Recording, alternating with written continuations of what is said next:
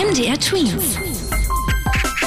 Dein 90 Sekunden Corona-Update. Sachsens Bildungsminister Piwat hofft, dass es bald an allen Schulen wieder normalen Unterricht gibt. In den Grundschulen ist es vielerorts schon so, dass die Kids täglich in den Unterricht vor Ort dürfen. Wenn das Ansteckungsrisiko weiter so zurückgeht, also die Inzidenz unter 50 sinkt, soll das auch für weiterführende Schulen gelten, wie etwa für Gymnasien oder Gesamtschulen. Morgen wollen die Politiker in Sachsen sich dazu weiter beraten. Eine große Mehrheit ist auch dafür, dass die Kids sofort wieder in die Schule gehen. So sagten durchschnittlich etwa zwei von drei Befragten, dass die Schulen wieder für Präsenzunterricht aufgemacht werden sollten.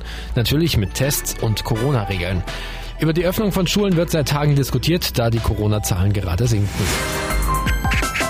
Genau heißt das, dass etwa 1900 neue Fälle dem Robert Koch Institut in den letzten 24 Stunden gemeldet wurden. Zwar ist diese Zahl wahrscheinlich nicht so genau, weil über das lange Pfingstwochenende weniger Corona-Tests als üblich gemacht wurden. Dementsprechend gibt es auch weniger Ergebnisse.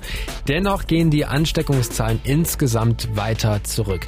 Zum Vergleich, kurz vor Weihnachten wurden mal an einem Tag um die 25.000 neue Fälle gezählt. Das waren mehr als zehnmal so viele Ansteckungen.